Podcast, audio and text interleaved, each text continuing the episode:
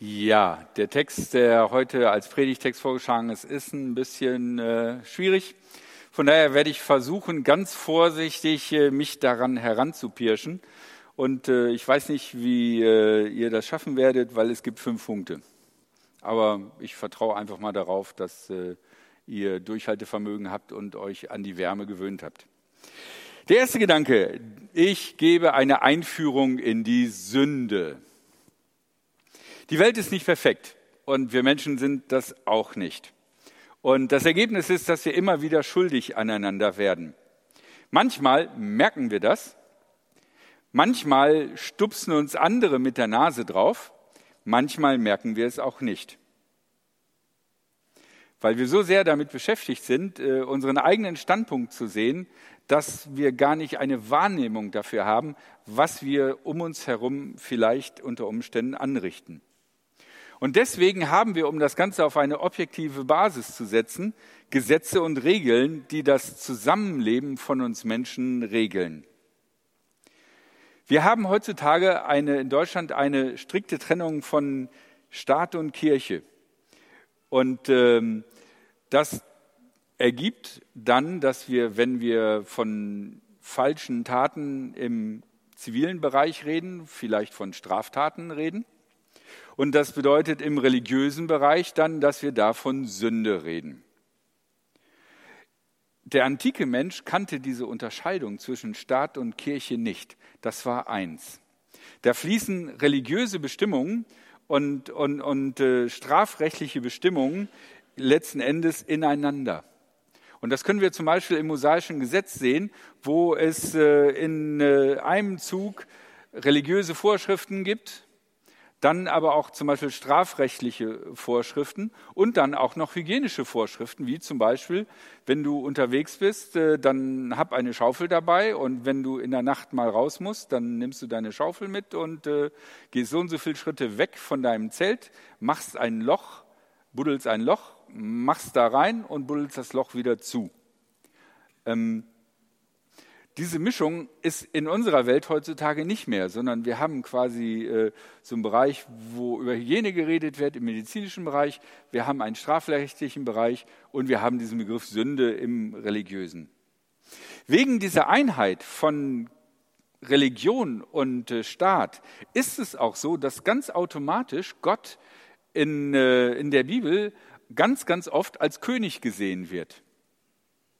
Und auf der anderen Seite sehen wir auch viele Stellen in der Antike, wo Könige sich quasi für Götter gehalten haben oder sich für Götter oder Abstammungen von Göttern erklärt haben, weil es diese Unterscheidungen nicht gab, weil das irgendwie eins war und äh, beides zusammen regulierte sozusagen das Leben des Menschen. Da Unrecht oft Schaden anrichtet, gehört automatisch bei einem strafrechtlichen bei einer strafrechtlichen Situation so etwas wie eine Schulderklärung, Schuldeingeständnis oder Schuldnachweis, Beweis dazu und natürlich auch eine angemessene Strafe. Auch das ist in dem mosaischen Gesetz geregelt. Zum Beispiel, äh, was es wert ist, wenn du krankenhausreif geschlagen bist, wie viel Geld du dann kriegen musst als Ersatz äh, von, von demjenigen, der es getan hat oder so. Ähm, das heißt, in diesem Bereich gibt es genaue Regelungen. Und auch diese Regelungen sind im Grunde genommen eins, ob es jetzt religiöse Regelungen sind oder ob es strafrechtliche Regelungen sind. Normalerweise war es in der damaligen Zeit so, dass man Teil einer Gruppe war. Man war immer Teil einer Gruppe und gehörte dazu. Und das bedeutete, wenn man jemand anderen, einen anderen Menschen schädigte, schädigte man in der Regel nicht nur diesen Menschen, sondern die gesamte Gruppe, zu der dieser Mensch gehörte. Ne, wenn der drei Tage ausgefallen ist, weil, weil er aus seinen Augen nicht mehr gucken konnte, dann, dann war sozusagen eine Arbeitskraft für drei Tage für diese Gruppe weg. Also wurde sozusagen die, die, das Unrechtausgleich unter Gruppen geregelt. Und äh, deswegen war es unter Umständen auch nicht so wichtig, wer jetzt die Schuld bezahlt. Da hat vielleicht ein Mensch in einer Schlägerei einen verletzt, es müssen Arztkosten übernommen werden, aber dieser Mensch hat gar kein eigenes individuelles Konto und sein eigenes Girokonto, sondern, sondern die Gruppe, in der er lebt, muss letzten Endes das zahlen.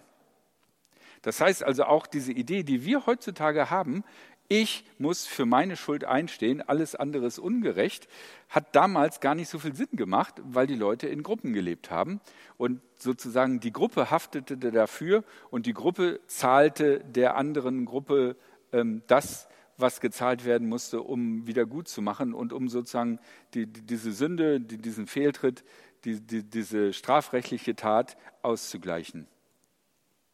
Okay, davon sind wir jetzt lange weit entfernt. Wir haben eine Unterscheidung zwischen Religion und Strafrecht und wir, auch wenn wir manchmal in Gruppen leben, ähm, sehen uns viel, viel mehr als Individuen, die wir alleine für unseren eigenen Kram verantwortlich sind.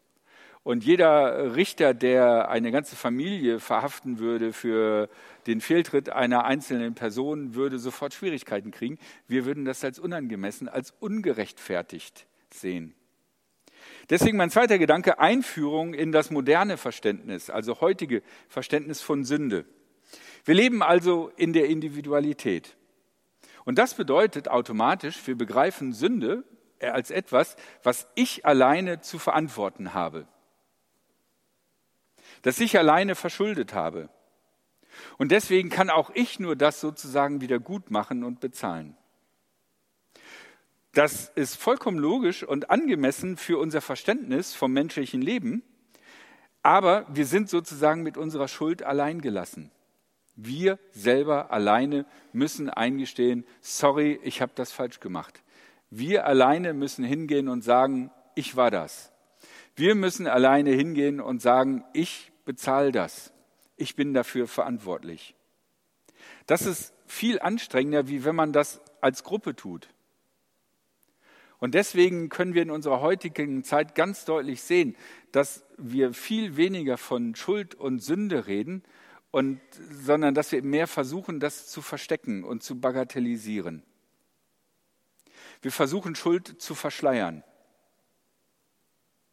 Aber wenn wir Schuld verschleiern, verstecken, dann bleibt da noch eine Spur von. Das ist so wie ähm, wenn du die Küche aufgeräumt hast und eine alte Banane, die runtergefallen ist und irgendwie in irgendeine Ritze gefallen ist, stinkt trotzdem, auch wenn man sie nicht sieht.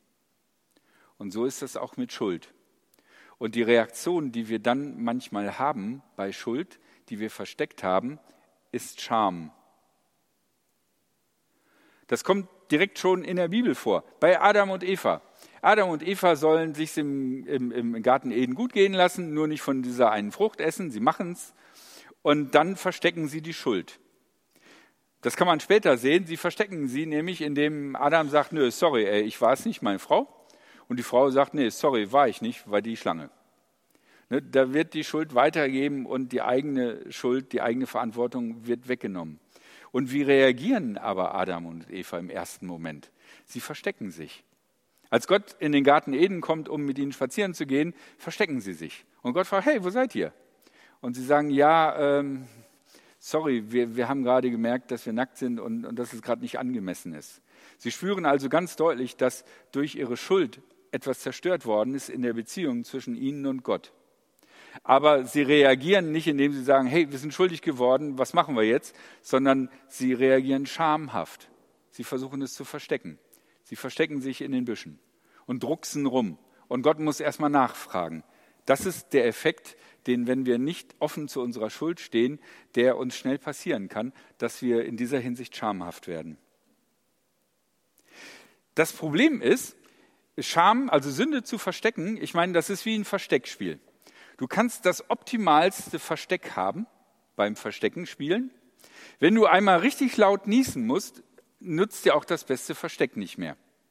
Das heißt, wenn du also etwas versteckst, musst du dich quasi auch totstellen. Du darfst dich nicht bewegen, du darfst keine Geräusche machen, äh, du darfst nicht schnarchen, sondern du, du musst unauffällig sein. Du musst so tun, wie, als wenn es wie immer ist. Du stellst dich quasi tot. Aber auf Dauer können wir das nicht. Irgendwann titscht uns einer an oder es kribbelt in der Nase oder so und wir reagieren. Und dann erwischt uns sozusagen, werden wir aus unserem Versteck gerissen und die Schuld erwischt uns wieder. Das heißt, wenn wir von der Schuld in die Scham gehen, müssen wir immer und immer wieder uns verstecken und uns totstellen und so tun, als wenn es nicht gewesen wäre. Aber es gibt immer wieder auch Momente, wo wir daran erinnert werden.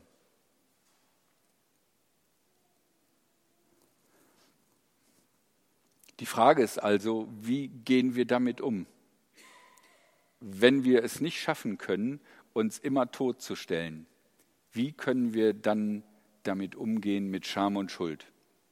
Und da beschreibt Paulus eine, eine Möglichkeit, die die Kernaussage des christlichen Glaubens ist im Römerbrief. Und jetzt kommt endlich der Predigtext. Ihr wisst doch, wir alle, die wir auf Christus Jesus getauft wurden, sind einbezogen worden in seinen Tod. Und weil wir bei der Taufe in seinen Tod mit einbezogen wurden, sind wir auch mit ihm begraben worden. Aber Christus wurde durch die Herrlichkeit des Vaters von den Toten auferweckt. So werden auch wir ein neues Leben führen. Denn wenn wir mit ihm im Tod gleich geworden sind, werden wir es auch in der Auferstehung sein. Wir wissen doch, der alte Mensch, der wir früher waren, ist mit Christus am Kreuz gestorben. Dadurch wurde der Leib vernichtet, der im Dienst der Sünde stand. Jetzt sind wir ihr nicht mehr unterworfen. Wer gestorben ist, auf den hat die Sünde keinen Anspruch mehr. Wir sind nun also mit Christus gestorben, darum glauben wir, dass wir auch mit ihm leben werden. Wir wissen doch, Christus wird nicht mehr sterben, nachdem er vom Tod auferweckt wurde. Der Tod hat keine Macht mehr über ihn. Denn sein Sterben war ein Sterben für die Sünde. Das ist ein für alle Mal geschehen. Aber das Leben, das er jetzt hat, lebt er ganz für Gott. Genau das sollt ihr auch von euch denken. Für die Sünde seid ihr tot.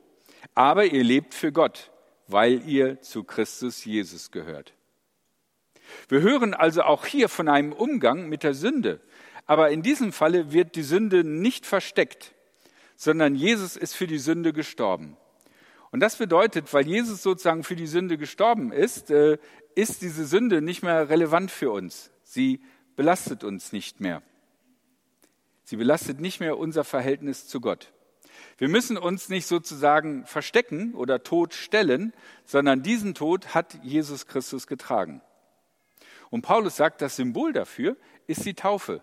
Die Taufe erinnert uns daran, dass das, was wir verstecken wollen und wo wir uns sozusagen leblos stellen, das hat Jesus auf sich genommen. Und er hat sich nicht leblos gestellt, er ist tot gewesen. Und deswegen ist sozusagen das, was uns da sozusagen anhaftet, nicht mehr für uns relevant im Sinne von, dass es eine Macht für uns hat. Wir müssen uns also nicht totstellen und mit der Scham leben, sondern wir können frei leben. Denn Jesus ist nicht nur gestorben, sondern er ist auch auferstanden. Und Paulus sagt, das ist ein Hinweis darauf, dass wir sozusagen nicht an unserer Sünde, an unserer Scham zugrunde gehen sollen, sondern dass wir frei leben sollen.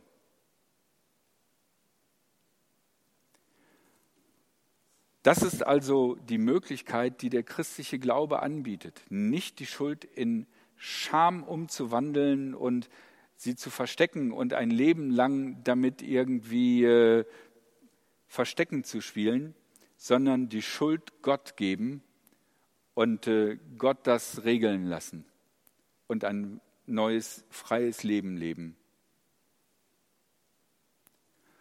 Okay, bei Medikamenten gibt es manchmal so einen Disclaimer, so ne, dieses äh, zu Risiken und Nebenwirkungen, fragen Sie den Arzt oder Apotheker oder so, was dann immer so ganz schnell geredet irgendwie dann am Ende kommt.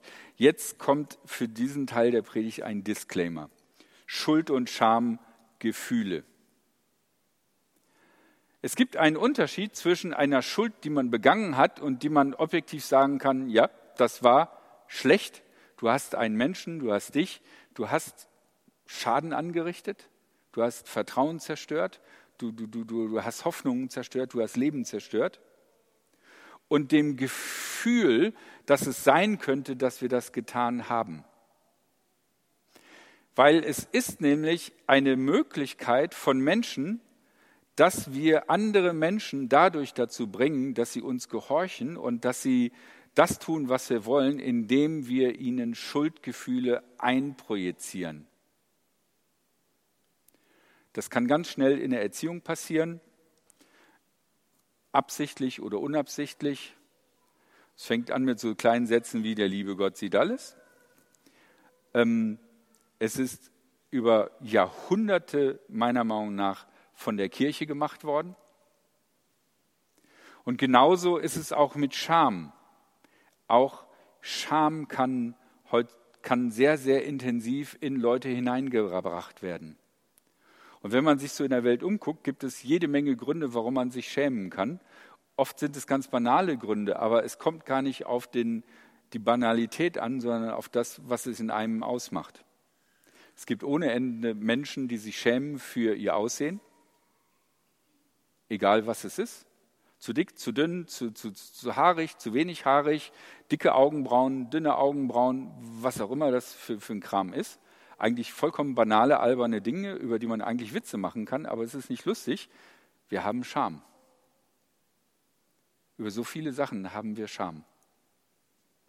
Deswegen, wenn ich also geredet habe eben über Schuld und Scham, meine ich nicht Sunnmist, was Leute in uns hineindrücken, damit, sie, damit wir verfügbarer werden für sie, sondern ich meine Dinge, die im Licht Gottes und objektiv gesehen, mit Verstand und Logik gesehen, eindeutig schlecht waren. Davon habe ich geredet. Falls ihr Leute seid, die stark von Schuldgefühlen und Schamgefühlen getrieben werdet, nehmt diese Predigt nicht sofort an, sondern überlegt euch erstmal, was von dem, was ich als Schuld oder Scham empfinde, ist wirklich etwas, was im Lichte Gottes auch Sinn macht, als Schuld oder Scham bezeichnet zu werden. Von den anderen Dingen, die nur Gefühle sind, die induziert worden sind, macht euch frei. Aber das ist ein vollkommen anderes Thema. Das würde diesen Gottesdienst vollkommen sprengen. Und damit komme ich, glaube ich, schon zu meinem vierten und letzten Punkt. Was bedeutet das Montagmorgen um 7 Uhr, wenn der Wecker schellt? Hm. Meiner Meinung nach kann es hilfreich sein, sich mal den Schuld- und Schamgefühlen zu stellen und auszusortieren, wo schäme ich mich was oder fühle mich schuldig für etwas, für das ich letzten Endes gar nicht verantwortlich bin und, und wo ist sozusagen wirklich eine reale Schuld da und die ist vielleicht versteckt worden und ich habe ein Schamgefühl, was auch angemessen ist, weil es war wirklich doof, was ich da gemacht habe. Und dann glaube ich, ist ein guter Schritt zu sagen, ich wandle die Scham wieder in Schuld um und sage, ja, ich habe es falsch gemacht und es war nicht richtig. Und ich äh, bekenne das vor Gott und sage, Gott, da habe ich etwas falsch getan und ich möchte dich um Vergebung bitten. Und falls es Sinn macht und sich eine Situation ergibt, das auch dem Menschen gegenüber zu sagen, du, das tut mir leid. Es tut mir leid, dass ich das getan habe. Ich bitte um deine Vergebung. Manchmal ist es so, dass wenn man das Leuten sagt und es länger her ist, dass die Leute sagen, ich kann mich gar nicht mehr daran erinnern. Aber ihr kennt das vielleicht selber. Manchmal bleiben einem kleine Sätze hängen und man ist noch Jahre danach gekränkt und verletzt. Und dann in so einer Situation zu einer Person gehen und zu sagen, das war nicht richtig, dass ich dir das gesagt habe, kann für diese Person eine Befreiung sein, weil sie schämt sich vielleicht deswegen, weil sie äh, jetzt auf einmal sich so gesehen hat und kann aufatmen. Und ihr habt das vielleicht selber auch mal erlebt, wie das ist, wenn euch jemand verletzt hat und, und derjenige entschuldigt sich wieder bei euch. Dass das was bewegt, dass das Freiheit gibt.